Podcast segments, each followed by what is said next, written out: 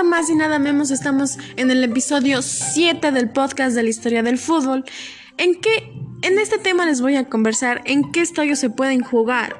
La verdad es que es una pregunta demasiado corta. Cada país puede tener su estadio y puede jugar en su propio estadio si es amistoso, de lo contrario, yo creo que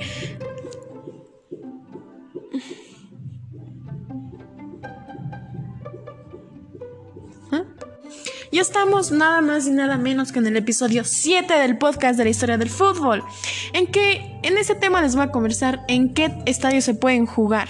La verdad es que es una pregunta muy corta, cada país puede tener su estadio y puede jugar en su propio estadio si es amistoso. De lo contrario, yo creo que la liga escoge en cuál se juega o en cuál les toca jugar a los diferentes equipos.